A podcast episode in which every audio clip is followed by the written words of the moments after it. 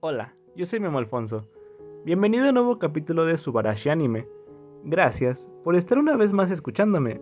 Hoy quiero hablar de la película que más ha tocado mi corazón y la que es sin duda una pieza hermosa de arte en todos los sentidos. Debo confesar que tenía planeado dedicar el capítulo anterior a Koeno Katachi o Una voz silenciosa, pero ante la euforia de Kimetsu no Yaiba y Mugen Train, decidí sacar primero ese capítulo. No me arrepiento de llamar a Mugen Train la mejor película animada que he visto, porque me parece que es verdad. El trabajo que realizó Ufotable con la adaptación del manga para la cinta es sencillamente perfecto. Pero hay que dejar en claro que Mugen Train no se puede disfrutar de la misma manera sin haber visto la primera temporada de Kimetsu no Yaiba, ya que simplemente no le vas a entender bien a la trama, y además que obviamente no es el final para nada.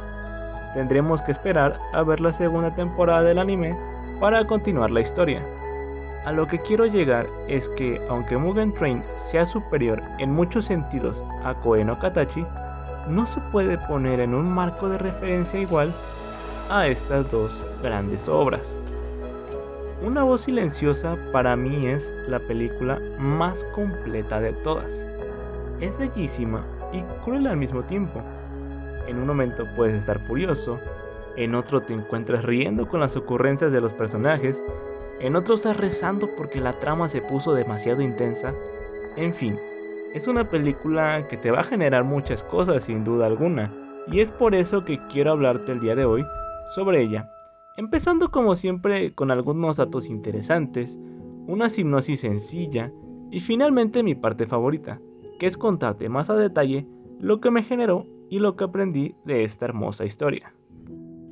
Koe no Katachi es una obra creada por la mangaka Yoshitoki Oima, cuyos trabajos más importantes son Una voz silenciosa y el anime actualmente en emisión Fumetsu no Anatae o To Eternity. Yoshitoki comenzó Una voz silenciosa como un one shot en febrero de 2011 y después se comenzó la serialización de un manga en 2013 quedando como resultado 7 volúmenes recopilatorios.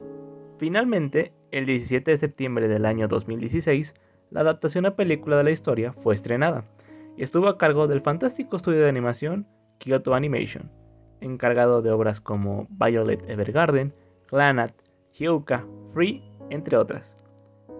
La historia de Koeno Katachi nos presenta a Nishimiya Shouko y a Shou Yoshida como sus protagonistas. Shouko es una niña con una discapacidad auditiva y cuando se cambia de colegio su vida empieza a ser más complicada, pues es constantemente acosada por la mayoría de sus compañeros. Uno de los grandes responsables de todos los actos de acoso en su contra es Ishida, así que cuando las cosas escalan a un nivel mayor, Shouko obviamente es transferida a otro colegio pero la escuela, al indagar el porqué de los abusos que sufrió la niña, se encuentra con que el salón de clases señala como único responsable a Ishida, dejándolo con una marca que lo acompañará por el resto de su vida escolar. Así es como se desarrolla la trama, con nuestros actores principales ahora en su faceta de adolescentes, intentando librarse de los demonios de su pasado. Tanto a Nishimiya tratando de buscar un motivo que la mantenga de pie, como Shouya, sinceramente arrepentido de los crueles actos que llevó a cabo durante su niñez. Y bueno, en la siguiente sección del podcast te estaré hablando más a fondo de esta maravillosa cinta, con spoilers, para que tengas precaución.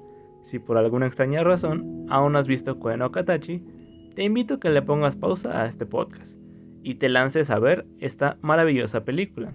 Eso sí, no se te olvide regresar, por favor. Así que te espero en la siguiente sección a continuación. Estamos de regreso en Subarashi Anime, hablando de una voz silenciosa. Hay que decir que aunque sea muy cliché, Koen Katachi es una película que te llega al corazón, y es por muchas razones que lo hace.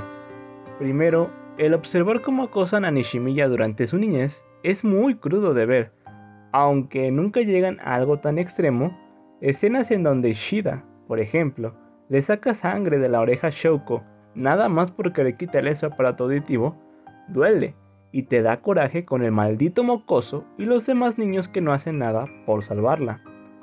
Luego, en su etapa de adolescentes, que es más donde se concentra la obra, ver esas mismas personas desarrollando su vida es muy intrigante. Y por supuesto que, aunque no realizan las mismas tonterías que de niños, en cierto sentido puedes darte cuenta que sus vidas aún no están para nada ordenadas. Shoko Nishimiya es uno de los personajes más lindos de la historia del anime, y es que te puedes llegar a identificar mucho con ella. En su niñez, a pesar de ser sorda y sabiendo todos los problemas que eso conlleva, intenta acercarse a sus compañeros y hacer amigos. Y aunque estos después se muestren malvados y la hacen sufrir, ella nunca les guarda rencor e incluso trata siempre de limar las asperezas. Aunque claro, llega un punto en el que nada de esto es posible. Y luego, en su etapa de adulto, la vemos como una adolescente preciosa, que ha crecido prácticamente siendo la misma chica dulce que quiere llevarse bien con todos, aunque por dentro, el daño psicológico que ha sufrido a causa de su enfermedad es tal que está dispuesta a renunciar a su vida y dejar de ser lo que ella considera una carga para los demás.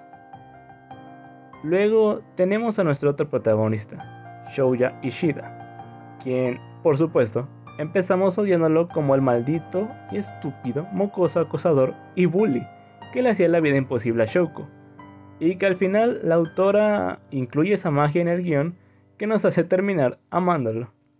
Es simplemente un desarrollo de personaje magnífico, desde el niño estúpido al adolescente temeroso que ha sido señalado y evitado toda su vida escolar, pagando con creces los actos de su pasado, y del cual es imposible no sentir lástima por él. La autora ha creado un universo en donde estas dos personas atormentadas por su pasado se pueden reivindicar, aprendiendo el uno del otro en muchos sentidos. Esta obra es eso, un viaje para aprender, aprender que la vida es una constante clase, en donde vas conociendo lo peor y lo mejor de las personas y de ti mismo. Shouko vive aprendiendo que su discapacidad la limita en muchos sentidos, pero a pesar de eso puede ser un adolescente normal que disfruta del romance y eh, del amor de su familia. Vive prisionera de su sordera, al grado de ya no querer vivir más, decide que suicidarse es la mejor opción. Y es solo cuando Ishida termina salvándola que en verdad se arrepiente de no haber visto que podía tener una segunda oportunidad para ser feliz.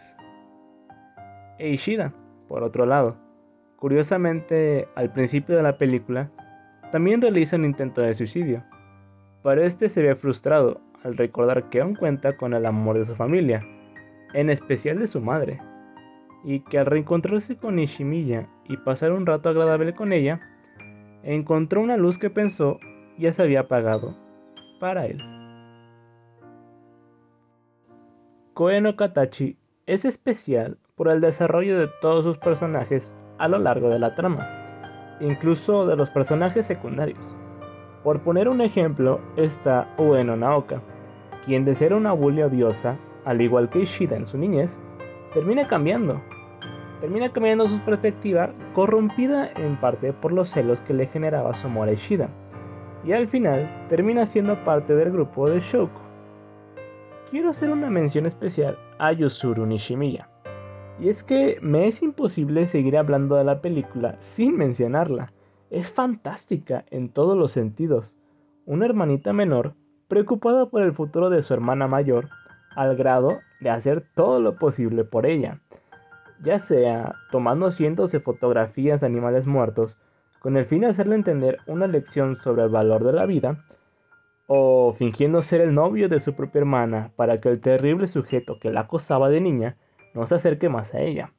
O incluso, una vez que se da cuenta que Ishida no representa más un peligro, ayudarles a que su relación amorosa pueda florecer.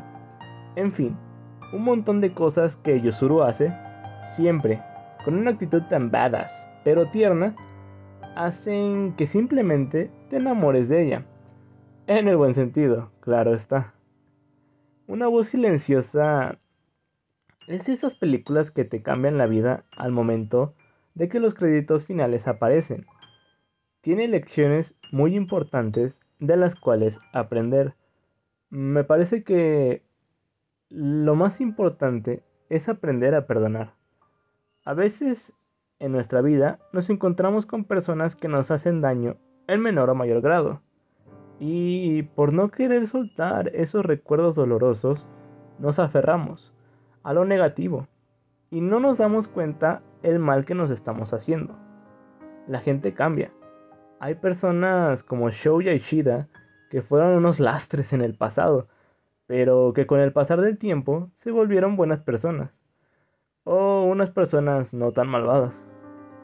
De igual manera, saber perdonarnos es otra cosa valiosa que nos enseña Koen Okatachi. A veces nos odiamos por cualquier estúpida razón y no estamos a gusto con lo que somos, por desear ser o alcanzar algo o alguien, como en el caso de Shoko Nishimiya. Sonará cliché, pero el amor empieza desde adentro. Y aprender a reconocernos como personas valiosas es el primer paso de muchos para ser mejores y encontrar la felicidad y el amor en nuestra vida. La verdad estoy muy agradecido con la autora, Yoshitoki Oima, por haber creado una hermosa obra que tiene grandes mensajes que sin duda alguna han logrado cambiar mi perspectiva e incluso puedo decir que me ha cambiado la vida en muchos sentidos. Y de nuevo, no sobra recordar que Yoshitoki tiene actualmente en emisión una de sus obras, Fumetsu no Anatae o To Eternity, la cual está en sus primeros episodios y ya está mostrando una gran calidad, con el sello característico de la mangaka, el destrozarnos el corazón con grandes y profundas lecciones. Y es con esto que me quiero despedir, no sin antes en verdad agradecerte por tomarte unos minutos de tu valioso tiempo para escucharme. Te recuerdo que puedes seguirnos en Twitter como Subarashi Anime, en donde estaremos subiendo las noticias más relevantes del anime y manga. Y si te ha gustado este podcast, no dudes en suscribirte. De nuevo, gracias, muchas gracias por la atención prestada a este episodio. Y nos vemos en la siguiente entrega. Me despido. Yo soy Memo Alfonso y te digo, sayonara. Bye bye.